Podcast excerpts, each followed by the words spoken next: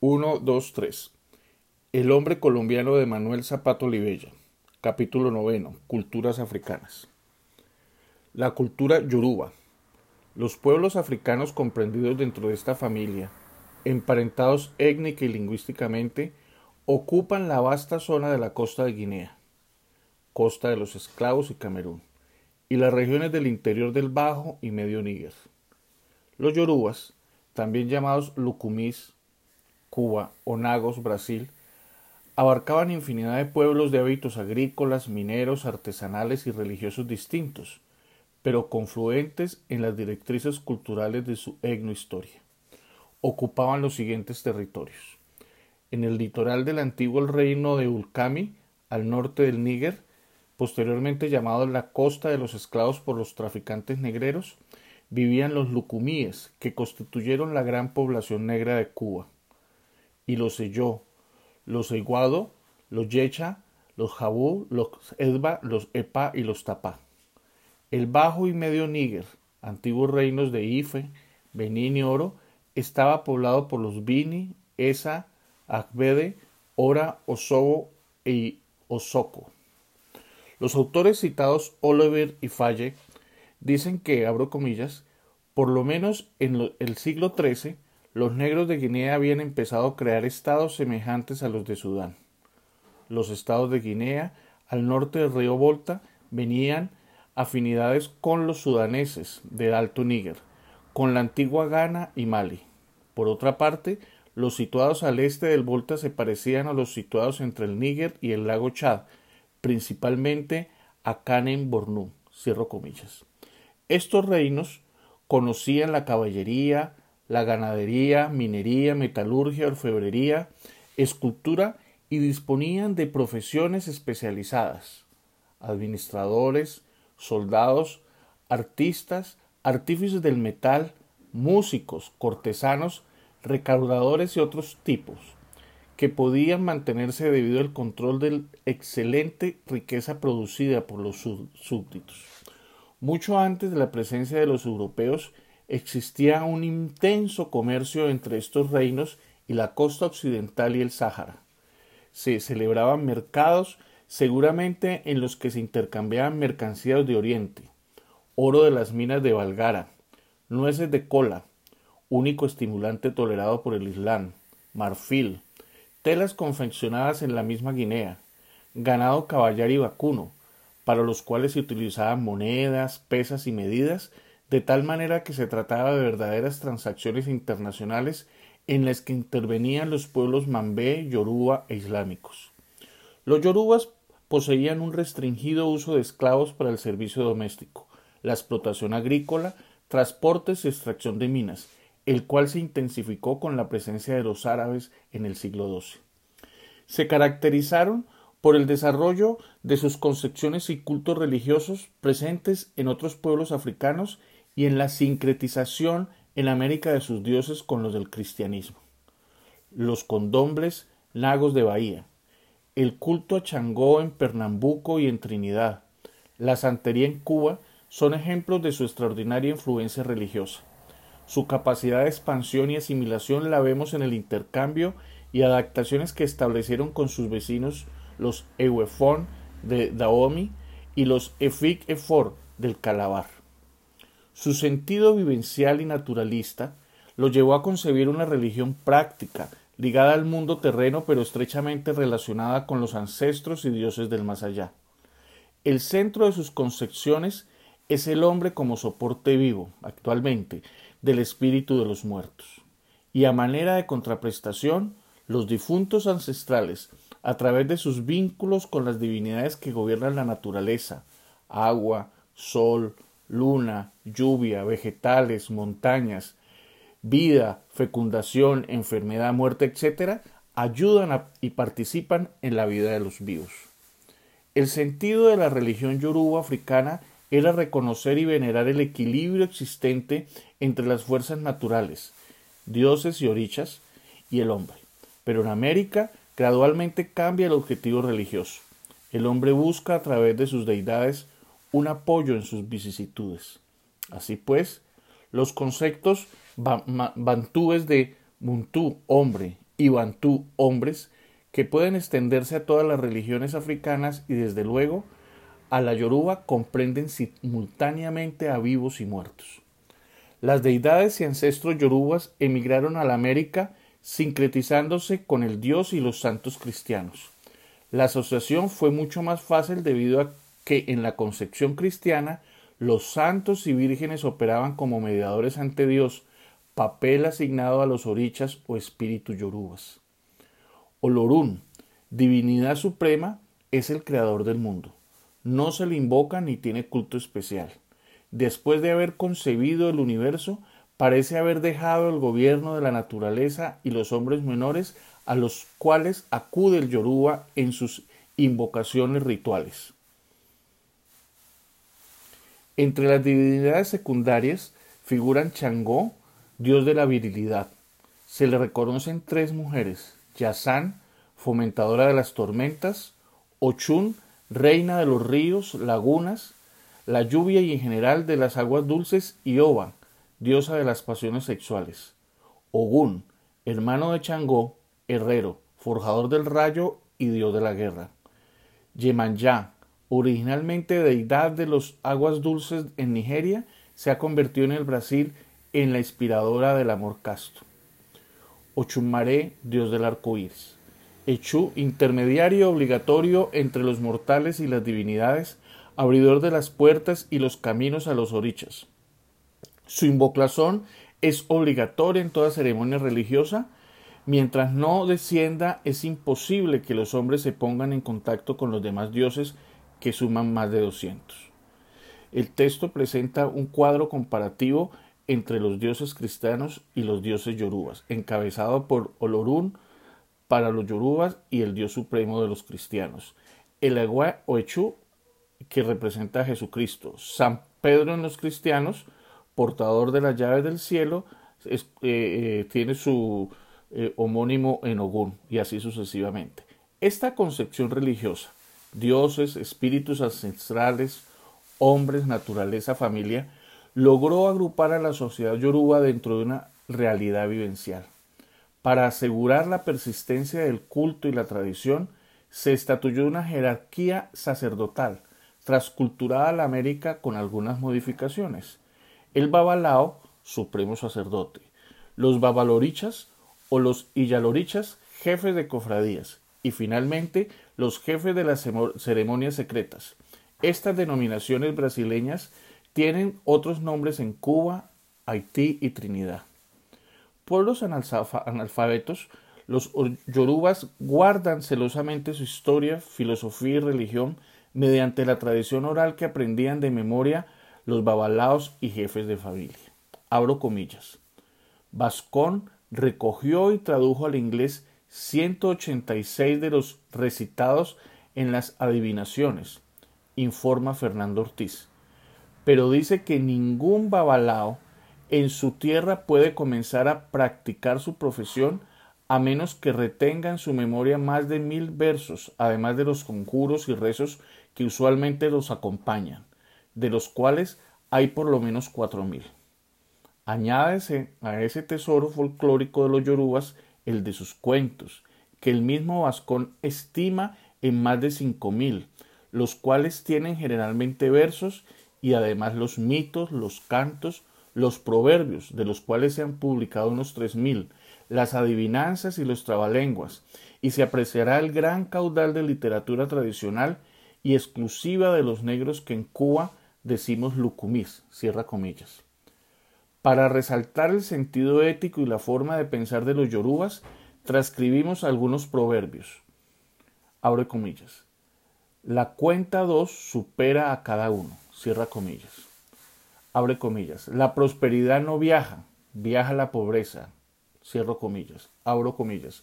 Con tanto orgullo y no tiene que comer, cierra comillas. Y este otro, abro comillas. La esposa no será tenida por virtuosa o exaltada si escapa de casa en la noche. Cierra comillas.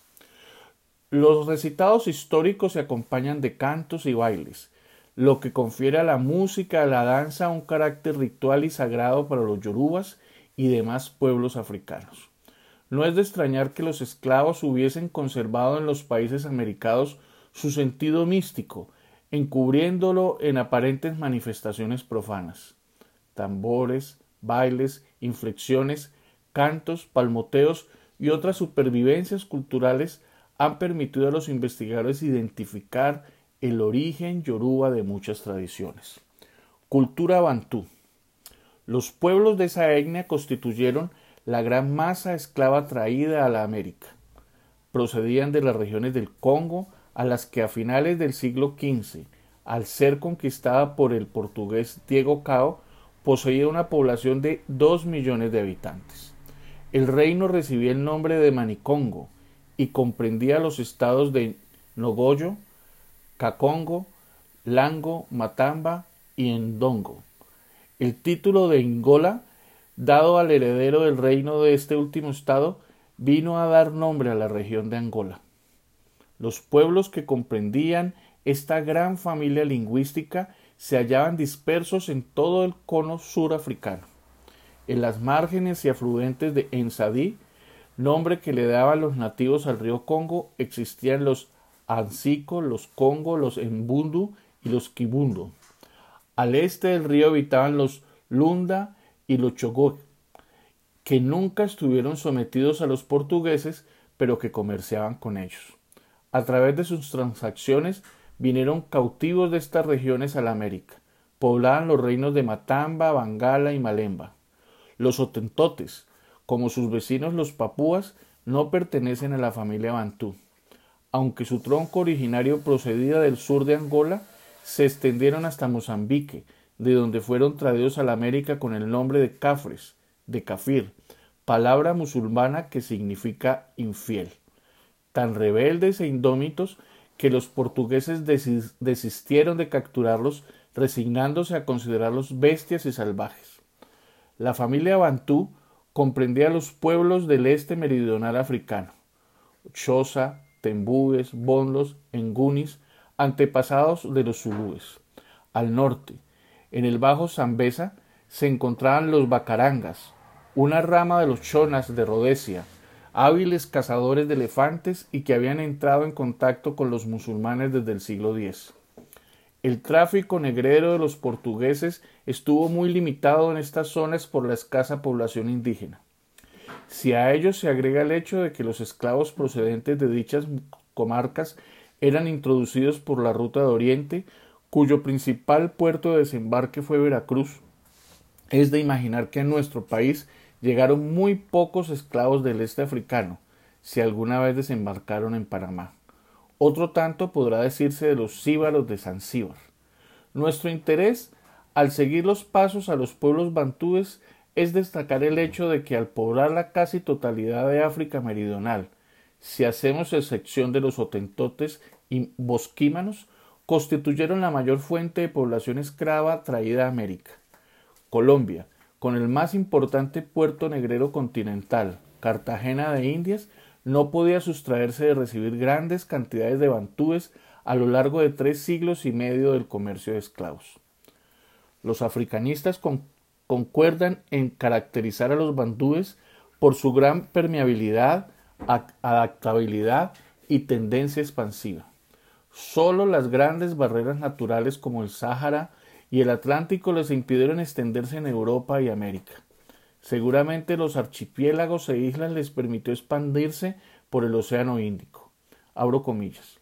Los geógrafos contemporáneos, afirma Aguirre Beltrán, coinciden en calificar como negras a las poblaciones dravidas, arias y malayas. Sin embargo, en nuestros documentos un esclavo traído de Mozambique es descrito como negro de la India de Portugal, según parece por el habla. Investigaciones posteriores seguramente resolverán el problema. Cierro comillas. Su permeabilidad se manifiesta en la hibridación experimentada entre pueblos de habla bantú y las culturas limítrofes o invasoras a partir de su dispersión desde comienzos de la era cristiana. Hábiles hábiles herreros y agricultores, los bandúes fueron los primeros en aclimatar la banana y el ñame de los indonesios, y pudieron extenderse a partir de su núcleo original en el seno de la selva ecuatorial. Al norte entraron en contacto y se funcionaron con los yorubas, sudaneses y amitas, familiarizándose con las culturas, cerámica, metalurgia y agricultura de los reinos de Benín, Canén y Chad, mucho antes de su florecimiento medieval desde la época de la cultura Nog en el siglo anterior a Cristo. Al expandirse hacia el noroeste, fueron colonizados por nilóticos, etíopes, indonesios y musulmanes, particularmente en la formación de importantes imperios con el que tuvo por capital la ciudad real de Zimbabue, totalmente construida en piedra en el siglo XIV. Su migración hacia lo que hoy son Rhodesia y Sudáfrica los emparentó con los otentotes y bosquímanos, asimilando las antiguas lenguas clics. Los lingüistas señalan claras influencias bantú y otentote en la fonética de las hablas surorientales, como acontece con la cultura chahili. En el recorrido hacia la búsqueda de tierras y climas favorables para desarrollar la agricultura, dejaron las secas mesetas centrales y el desierto para establecerse en las tierras meridionales de la costa africana, mezclándose a los primitivos antecesores de los zulúes, los ya mencionados chozas, tembúes, bondos y engunis. No existía, pues, en África una nación más apta para poblar América que la Bantú. A ello se agregó la circunstancia de que hayan sido los portugueses los más empecinados negreros quienes primero colonizaron sus territorios, el Congo y Angola. El desplazamiento en masa de pueblos bantúes determinó en América un mestizaje que se ha caracterizado por un doble fenómeno de interacción, permeabilidad y adaptabilidad. Abre comillas. Por otra parte, explica Bastide, los bantúes, y esta era también una razón por la cual eran tan apreciados por los blancos, se mostraban más permeables a las influencias exteriores. Comprendían que su cristianización o su occidentalización en una sociedad en la que los modelos europeos servían de criterio para juzgar los comportamientos, les permitían tener una movilidad vertical que su residencia cultural hubiera, por el contrario, seriamente comprometida. Aunque la mayoría de los bantúes traídos a la América se los dedicó a las labores del campo por su gran tradición agrícola, a los primeros blancos en llegar al Congo les sorprendió sus extraordinarias habilidades prácticas. Falcon Bridge destaca a los angoleses como los más apreciados de África por sus artes mecánicas. Hasta ahora no ha sido señalada cuál de las culturas africanas ha tenido mayor preponderancia en la culturización colombiana. Sin embargo, las observaciones verificadas por nosotros en nuestros litorales y Antioquia y su confrontación con la caracterización que se ha hecho de los distintos grupos bantúes en África nos permite concluir que su influencia es la más generalizada e importante en el país. Señalaremos algunos rasgos bantúes transculturizados a Colombia. Religión. Sabemos que los cultos bantúes no se alcanzaron la estructura de las regiones yorubas. En ello influyó el hecho de que sus permanentes sincretismos con los propios pueblos africanos y las religiones de los colonizadores indonésicos, islámicos y cristianos. La correspondencia entre los dioses yorubas y los bantúes se ha realizado en forma concreta y aparece un cuadro donde se comparan las deidades yorubas con las bantúes y las bantúes con las deidades católicas. Un significativo influjo de las religiones africanas en el cristianismo americano es la humanización de las relaciones del creyente con sus dioses. Siguiendo el comportamiento tradicional, el negro no sólo sincretizó los nombres de sus deidades con el Dios y los santos cristianos, sino que dio a estos el mismo trato que reservaba a sus orichas o loas, atrayéndolas a la existencia terrenal, involucrándolos en sus quehaceres cotidianos. Los santos adquirieron las mismas cualidades de sus adoradores. Se tornaron susceptibles, caprichosos, coléricos y vengativos, cuando no mujeriegos, bebedores y jacarandosos. Para reconciliarse con ellos, en vez de ofrendas y sacrificios colectivos, aparecieron las mandas y milagros. En este campo, Los congos, menos circunspectos con sus dioses, pasaron de la ofrenda y la plegaria al reclamo airado, propinando toda una serie de recursos tan generalizados en nuestros pueblos del litoral de regañar, insultar, azotar y aún atormentar al santo o al mismo Cristo cuando se niega o tarda en acceder a una súplica. La apropiación personal de un santo es común en algunas regiones costeñas, por lo cual una imagen milagrosa pertenece a un pueblo, a una familia y hasta a un propietario particular encargados de vestirla, de adorarla e interpretar sus deseos, costumbres todas propias de la conguería cubana. Abro comillas. Los familiares, cierro comillas, o dobles, de los que don Tomás Carrasquilla no diera admirable descripción en la Marquesa de Yolombó, corresponden a la concepción bantú del Elima, fuerza dadora de poder que habitualmente tienen los ancianos hechiceros. Puede encarnarse en el familiar hallado preparado por el brujo. Dijes, pulseras, mates y otros objetos adquieren poderes mágicos cuando son depositarios del elima. En el cuerpo humano se asientan generalmente en la vesícula biliar, en el hígado o en el vaso. No es de extrañar que de aquí provenga la tendencia en los pueblos mulatos de atribuir el origen de la mayoría de las enfermedades al hígado. Así describe Carrasquilla la práctica de los familiares, entre comillas, entre los negros antioqueños. Dos puntos abro comilla.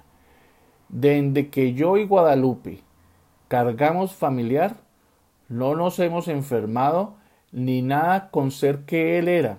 Antes lees un costal de achaques, hasta de los más fatales. Cierra comillas.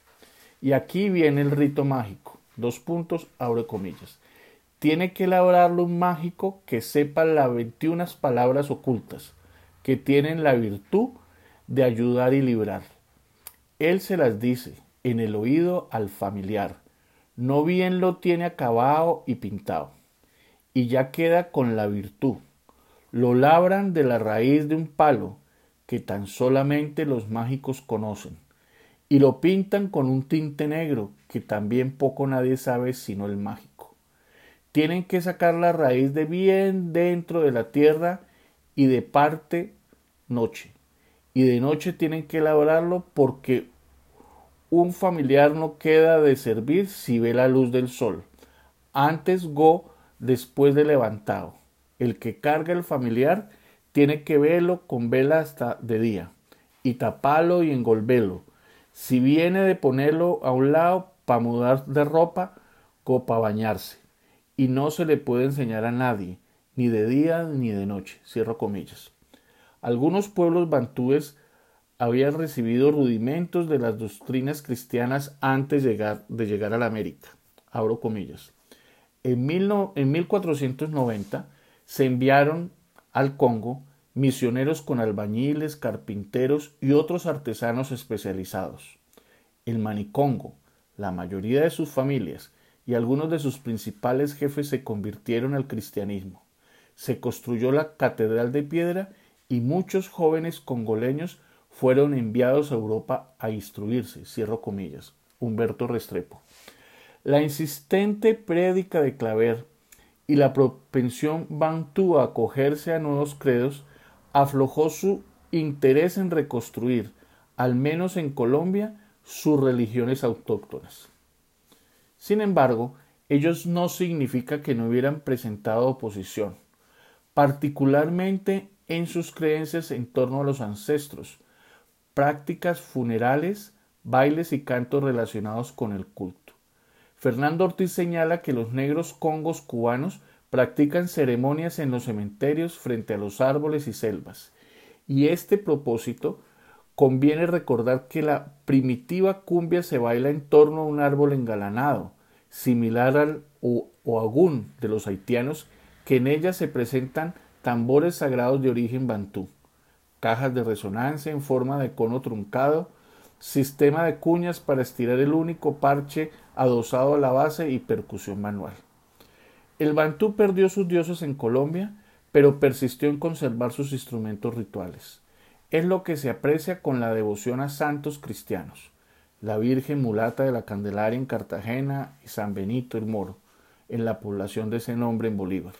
Mientras en el interior de las iglesias se celebra la ceremonia católica, los negros arman el tinglado de la cumbia con sus tambores congo en las plazas aledañas. La leyenda de que en lo alto del Cerro de la Popa en Cartagena los negros adoraban a Buciraco puede tener un fundamento histórico relacionado con el culto a Inglesús de los Congos, dios de la venganza, al el cual bebía sangre de sus víctimas y que se adoraba de noche entre arbustos y cerca de alguna hoguera. Funerales. Otro elemento religioso ligado a los tambores de origen congo es el toque del umbalú de los negros de Palenque, realizado durante la velación del cadáver. A Batatá, tamborero del lugar, le oímos percutir su tambor sagrado en estas ceremonias, ejecutando el toque que él llamaba Angola, para facilitar el camino del muerto hacia el encuentro de sus ancestros. A manera informativa, señalamos que en Haití, donde existe una fuerte influencia bantú en los cultos daomeyanos, se toca el ritmo yambalau para invocar al dios Legbak, encargado de abrir el camino a los dioses para que descienda al patio ceremonial de vudú. También encontramos identidad entre la forma de improvisar los versos al muerto en el lumbalú palenquero y los acostumbrados por los congos cubanos. Esos cantos mortuorios, abriendo comillas, o en bembo, observa Ortiz, son generalmente improvisados en el acto fúnebre de los plañideros de uno y otro sexo que intervienen ritualmente en las exequias y se conmueven y complacen al auditorio, luego se repiten una y otra vez y quedan en el repertorio popular para ocasiones similares. Cierro comillas. Lo mismo ocurre entre los cantadores de bullerengue, en los que se improvisan versos, se reverencia a los tambores y tocan palmas, evidenciándose las relaciones entre las formas fúnebres religiosas y sus derivaciones paganas. Las supervivencias bantúes en las prácticas y creencias católicas son mucho más acentuadas de lo que generalmente se cree el animismo presente en la concepción del alma del cristiano es objeto de serias incongruencias. En los altares de los velorios costeños se acostumbra a depositar un vaso de agua para que el alma del difunto beba y no llegue sedienta al cielo. Comentando las observaciones etnográficas recogidas por el antropólogo Rogerio Velázquez en el Chocó y Cauca, Roger Bastides concluye dos puntos, abro comillas. Las veladas fúnebres, igual que la magia de los negros de la costa colombiana del Pacífico, parecen atestiguar también, si se analizan atentamente, la existencia de supervivencias bantúes, más o menos sincretizadas con el catolicismo. Señalaremos en cambio que en la isla de San Andrés, ligada a Colombia tan solo desde principios del siglo XIX, y que ha permanecido mucho tiempo bajo la influencia anglosajona, la religión, el culto a los muertos dura nueve días y la magia acusan una fuerte influencia fanti-achanti de las Antillas Británicas. Cierra comillas. Los bailes. El más destacado hecho bantú en todas las comunidades negras de Colombia, en ambos litorales, es el uso de tambores congos. Los llamados conucos del Pacífico solo se diferencian de los de la costa atlántica en que son tapados con madera en su boca inferior. Por lo demás, son los principales instrumentos de bailes profanos, currulados, y cantos fúnebres infantiles, arrullos. La candanga de Santa Fe de Antioquia, el mapalé, bullerengue, baile de negro, cumbia, porro, tamborito chocuano y tuna de los negros de Uré usan por igual tambores congo. Y además de estas generalidades, existen las típicas danzas de los cabilgantes congos en los carnavales de Barranquilla y Cartagena. En el banco observamos la danza del diablo y las cucambas, cuya coreografía es similar a, de los, a los congos de Panamá, aunque no, no usan sus caracterizados tambores. Tradición oral. Aun cuando los recitados fórmulas mágicas, cuentos, refranes y otros elementos de la tradición no se han observado entre nosotros en formas puras como acontece en Cuba, son evidentes las concordancias que guardan los patrones bantúes africanos y la temática, aplicaciones, ámbitos y circunstancias en que afloran algunos géneros orales de los negros colombianos. El padre Bambuy, según Ortiz, ha recopilado solamente entre los bacongos orientales una riquísima colección de géneros que, abro comillas, comprenden las canciones más diversas, melopeas funerarias, cantos de trabajo, cantos de feticheros y de conjuro, himnos litúrgicos de iniciación, canciones de cuna, cantos de hombres para beber malafú, canciones de bailes, cantos de marcha, etc., en total más de 900 canciones, estrofas y estribillos. Entre nosotros, Rogerio Velázquez recogió coplas, cuentos, adivinanzas, canciones identificados con ancestros bantúes, aunque la mayoría de las veces se expresen en habla y mátrica castellanas. Roger Bastiz encontró en cuentos chocuanos mitos del África del Sur y de Madagascar.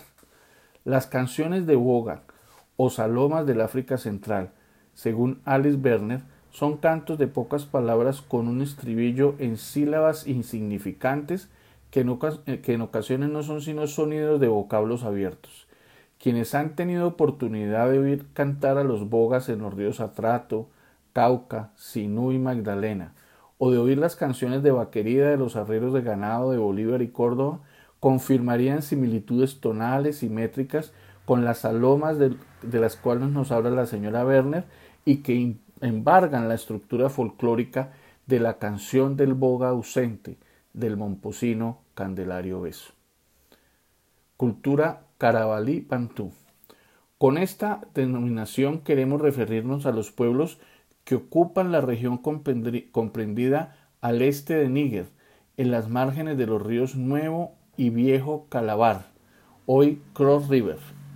La zona siempre ha tenido alta población desde los tiempos de la trata de negros, la que persiste en nuestros días. De ella procedía esclavos desembarcados en América con el nombre genérico de carabalíes del país Calabar. La palabra, según Ortiz, viene del, vocablo calvari, en tanto que Johnston la atribuye al portugués calabarra. Talbot los divide en cuatro grandes grupos. Ivo, en la provincia de Aberrí, Hija en el delta del Níger, los propiamente llamados semibantú entre el río Calabarí y el Cross, de los cuales los ibíos y los elcoi son los más numerosos, y las comunidades bantú incorporadas al grupo Calabarí entre el río Cross y el Rey, Biafra, Fan, a ambos. Entre los puertos africanos de embarques del Calvar se encontraban la fortaleza F, nombre de una tribu de carabalíes emparestada con los Sefor, importante en Cuba por constituir la sociedad secreta de los ñañigos con legua y cultos propios.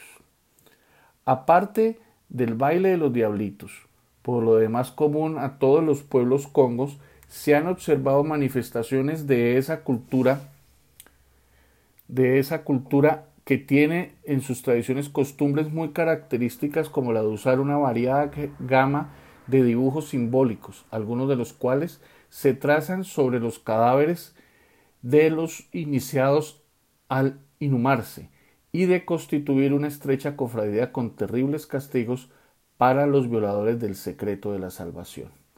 Cultura Fon. En la costa occidental, entre Sierra Leona y la costa de los esclavos, y el interior del litoral, se encontraban diseminados una serie de pueblos pertenecientes al grupo Fon. Dos puntos. Papá, Tarí, Ewe, Ardá, Ketou, Suave, Maí y Arará. A partir del año 1720 se constituyó el reino de Dahomey, cuando los Fon, buscando la salida del mar, se extendieron por el litoral fusionándose con los nativos.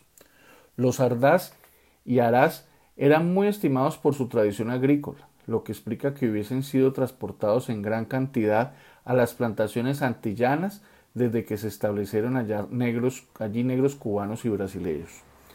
Los Ewefon, de quienes no encontramos influjos destacados en nuestro país, constituyeron una cultura desarrollada en el periodo más activo de la trata de negros. Importados a Cuba con el nombre de Ararás y de Gene al Brasil, alcanzaron a mantener su lengua, algunos ritos de iniciación, su música y formas de vestir con los hombros desnudos. Los estudios sobre las posibles incorporaciones de valores Ewefon en nuestra cultura están por realizarse. Anotaremos algunos rasgos no verificados que pudieron permitirnos descubrir puentes de transculturización. Una característica del ritual daoemellano resulta particularmente interesante investigar entre nosotros y es la existencia de una tercera categoría de deidades, las tobosas, que sólo descienden en ceremonias infantiles. En este caso, la actividad religiosa se orienta a establecer pautas al individuo desde su edad más temprana. Esta circunstancia es muy notoria en las comunidades negras del Pacífico, donde existe un variado ritual religioso en torno al nacimiento, apadrinamiento de la vida y muerte del niño. Lo más destacado son las ceremonias del arrullo del niño Dios durante las fiestas navideñas, hecho que reviste igual solemnidad en los cultos jeje del Brasil. Aunque los adultos concurren y orientan el ceremonial, son los niños del centro de las festividades. Otro tanto acontece con los gualíes o velorios del angelito en los cuales se canta y baila en torno al cadáver del niño. La práctica de bautizo, talismanes protectores contra enfermedades, influjos para dar potencia o fortuna al recién nacido y otros elementos mágicos tan generalizados entre los domellanos son mucho más abundantes en, en el litoral pacífico que en la costa atlántica. Un estudio comparativo cuidadoso del folclore tradicional conduciría a establecer si realmente existe una influencia evófon en la cultura de esta región colombiana. Los jeje de Brasil practican la ceremonia llamada tambos de pago, que consiste en expresar a los tamboreros el agradecimiento con donativos en un acto público. Hemos observado en Palenque y en otras regiones de la costa que en plena fiesta los músicos depositan sus tambores en el suelo y no, los levanta hasta tanto el dueño del baile o alguien de los presentes no les hagan alguna dádiva en dinero o trago. Parece ser de origen evofón la organización de las naciones africanas mediante el reconocimiento de un rey o una reina. Hemos visto esta práctica entre los congos de Boca Chica y Barranquilla, como fue usual en Cartagena, y en el caso de un cruce cultural sería importante identificar si lo hay el origen primitivo. Otro posible contacto entre esta cultura y hábitos en nuestras comunidades negras podría ser el hombre de Loa, con que en el Cauca y otras regiones del litoral pacífico se llama a los cantos funerarios en vez de alabado. Pese a que estos cantos religiosos también reciben el nombre de loas, nos parece necesario indicar que con esa denominación se alude a los dioses Jeje en el Brasil, a diferencia de Badú, Oricha o santos dados en Haití y Cuba. En Antioquia es común oír que la muerte se encarama sobre un árbol, como acontece en el cuento a la diestra de Dios Padre de Tomás Carrasquilla. Los Ewe Fon poseen varios personajes mitológicos que representan a la muerte y suelen afirmar que ésta reposa en los árboles. Finalmente, rememoramos la leyenda de los zombies, tan conocida en las Antillas en nuestro litoral caribe, que parece ser su origen entre los daomeyanos y extendida a otras culturas africanas. De hecho, son sus descendientes quienes originan en las Antillas y el Brasil sectas secretas de magia negra que se reúnen en los cementerios con el objeto de lanzar enfermedades o convertir en zombies a sus enemigos. Cultura Fanti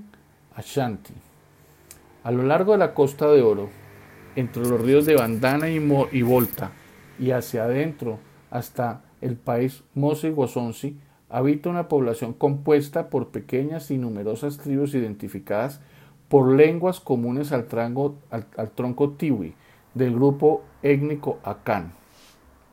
Todos los autores de La Fosse, Pereira, Bosman, Draper, etc., están de acuerdo en reconocer que son mestizos Fanti Achanti, entre los que figuran los Agni, Sema, Tui, Achanti o Santé y Bronco. Solo los Acra parecen constituir una etnia distinta y forman un eslabón entre los Tibu y los Ewes. La mayor parte de ellos fueron introducidos a las Américas como negros Mina, nombre dado por el puerto de embarque, Sao Jorge da Mina, a su vez llamado así por estar en la confluencia de ríos auríferos. Por esta alusión sabemos que llegaron al país y fueron radicados preferencialmente en el litoral pacífico, donde su nombre persiste como apellido. No obstante su tronco común, los Fanti y Achanti poseen características propias, distinguiéndose los primeros por su adaptación a los oficios domésticos, en tanto que los Achanti o Santé eran generalmente temidos por su belicosidad. El eslabón cultural más importante de estos pueblos con la sociedad esclavista consistió en que poseían un sistema de herencia doble, distinto al matrilineal o partilineal del resto de las comunidades africanas. Este hecho les facilitó acomodarse dentro de la sociedad cristiana. En la tradición acán, el hijo hereda un alma del padre y otra distinta de la madre. Recibe el nombre del día del nacimiento, pero se le agrega, se le agrega otro en la ceremonia de iniciación, entre otras razones para evitar el mal de ojo, práctica muy arraigada en el Pacífico con el bautismo cristiano. Además de los espíritus materno y paterno, el niño posee un acra, que nace y muere con él, especie de guardán protector contra los males, y el diodo, que al morir la persona se separa del cuerpo y vaga por el mundo en forma de yorca. En el Chocó se teme a estos espíritus, gorquinas, que viven en las aguas y producen las tormentas. La magia negra, tan común entre ellos, parece ser una influencia musulmana, ya que los pueblos Fanti Achante están influidos por el Islam. Han desarrollado complejos sistemas de adivinación. Sus creencias sobre el poder de los brujos y brujas guardan gran parecido con las europeas en torno a sus hábitos de chupar sangre, volar y echar vapores sulfurosos y fosforescentes por el ano. Tienen tabúes acerca de alimentos y de niños sin bautizar. Es conocida la práctica de pasar el ataúd de los niños muertos de mano en mano de los familiares, extendida entre nosotros a los padrinos católicos. Regerio Velázquez ha recogido en el Pacífico algunos cuentos de la araña, Amance, en los velorios, costumbre igualmente fanti achanti señalada por Berwich. Cultura berberisca. En la historia de nuestra aculturización africana es muy significativo el acervo de los pueblos mestizos de la Mauritania y el Bilad et Sudán en los litorales y márgenes exteriores del Sáhara. Hemos visto cómo esta región fue asiento del mestizaje desde cuarto y quinto milenios antes de Cristo entre pueblos negros que procedían de las selvas subsaharianas a través de estos con, fenicios, griegos y romanos. Aun cuando el capítulo de la esclavitud en el África septentrional esté ligado a la penetración musulmana a partir del siglo XII, los lazos culturales heredados de esta cultura son más antiguos a través del comercio establecido por estos con los reinos de Ife, Bernén y Karen y la colonización islámica de España. Una oculta y antigua corriente civilizadora proveniente del África antecedió a la trata intensiva de esclavos iniciada con la caída de Ceuta en 1415. Desde entonces, Safi, puerto en, el Marruecos actual, se convirtió en factoría de esclavos moros que por el camino de las Canarias o de Sevilla fueron llevados a España y a la recién descubierta América con el nombre de los esclavos blancos, moros, bereberes, judíos y loros. Muy pronto se puso coto a este tráfico de infieles para evitar que se infectaran con el Islam las tierras colonizadas por los reyes católicos.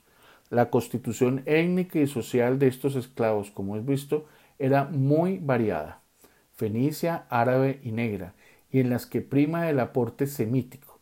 Pero ya desde los primeros años de la trata llegaron verdaderos negros mandingas del Níger superior, portadores de una de las más ricas vertientes culturales africanas, ya que procedían de los reinos mandé. Los cargamentos comprendían a los sosos, mandé, toma, deyula, bambara, malinque o mandinga, fula, mosí y otros, muchos de los cuales llegaron en el séquito de los conquistadores y colonizadores, aprovechados por sus habilidades guerreras, conocimientos médicos, oficios domésticos y culinarios. Su influencia cultural en los países africanos no debe ser juzgada solamente a través del comercio negrero, sino en una perspectiva mucho más amplia, a través de su proyección mediterránea sobre España a partir de ella en las colonias americanas. Culturas guineanas. Con este nombre nos referimos a los pueblos africanos procedentes de los ríos de Cabo Verde y Sierra Leona, en el largo litoral de lo que se llamó Guinea en forma imprecisa. Abro comillas. A medida que se fueron conociendo mejor en costa de África, explica Aguirre Beltrán, Guinea fue desplazando primero hacia el sur y después hacia el este. Durante el siglo XV Guinea se encontraba en la actual Senegambia. En el siglo XVI llegaba hasta los bajos de Santa Ana en Sierra Leona. Para el siguiente había alcanzado el Benin y para el siglo XVIII el Gabón, donde la actual colonia española del río Muni recibe el nombre de Guinea Española, dado también el nombre del inmenso golfo de la forma la comba de la costa occidental del continente. De los ríos de Cabo Verde y Sierra Leona entraron a Colombia gran número de esclavos como lo revelan los asientos de desembarque de Cartagena de Indias. Por ser los primeros esclavos en llegar a nuestro país, y por la dispersión de que fueron objeto fue poco lo que pudo sobrevivir de sus tradiciones y costumbres. Las posteriores migraciones encontraron mejor establecido el sistema colonial y más compacta y numerosa la población esclava, todo lo cual contribuyó a afianzar los valores africanos entre los grupos negros y su creciente reaculturización hispano-indígena. Aunque la trata de esclavos se generalizó a otros territorios africanos, continuaron llegando esclavos de esta procedencia, sobre todo de la Guinea española. Se cree que el término Guinea provenga de Gano, nombre del antiguo reino de Saracole, en la parte norte de Senegal. Comprendía los territorios de el Senegal, la Gambia, la Gazamancia y la Guinea portuguesa. Con la denominación de negros guineanos o caboverdianos llegaron a la América pobladores de distintas culturas, desde los Saracoles de antiguos mezclados a los nilóticos y asiáticos y que moraban en el reino de Mali y Tombuctú hasta los Wolof, conocidos en nuestro país con el nombre de Golofíos. Este calificativo conserva ante nosotros el significado de negro con que los fulas llamaban a estas tribus. Su importancia, su importación fue prohibida con la cédula real por su carácter levantisco. La sublevación de la española le fue atribuida a ellos. Del antiguo Senegal francés vinieron los sererés, mestizados con los golofos, y que recibían el nombre de berbesíes. De los ríos de Casamancia arribaron los felupes, también temidos por su agresividad. Bañoles, tuculores, papéis, balantes y mandingas que moraban en el interior aportaron contingentes de los cuales poseemos testimonios en Colombia con los nombres de Balanta y Mandinga, comunes en el Pacífico. Del archipiélago situado en la desembocadura del río Grande procedían los bijaos o villejos, de quienes se dice eran muy apetecidos en Cartagena de Indias más que los de Benín y Angola, debido a su carácter servicial, hecho que contrasta con la rebeldía del jefe de los cimarrones de Palenque, cuyo nombre Biojol le señala como oriundo de esa región. También rebeldes eran los Cru, tenidos por extraordinarios nadadores, navegantes y constructores de canoas. Se les denominaba malas gentes por propiciar constantes levantamientos a bordo de los barcos negreros. La lista de esclavos traídos de los ríos de Sierra Leona es interminable, debido a, a lo profusamente poblada de la región, pese a que el sistema de captura en botes, boteo, resultaba dificultoso por la rebeldía de los nativos, la selva y los tortuosos meandros de los ríos. De entre ellos anotamos las tribus Befé, población chocuana en las márgenes del río San Juan, Mendé, Cumbá, Campas, Malinque, Gangá, Pudebú, Sape, Casanga, Cetré, Mani y otros cuyos nombres nos son familiares. En general, es muy poco lo que pudiera decirse de los aportes particulares de esas culturas, pero mucho en su conjunto por la rica tradición de mineros, orfebres, artesanos, constructores de canoas, bailarines, cantantes, poetas y narradores que hace de nuestras comunidades negras, mulatas y zambas una de las más ricas del país.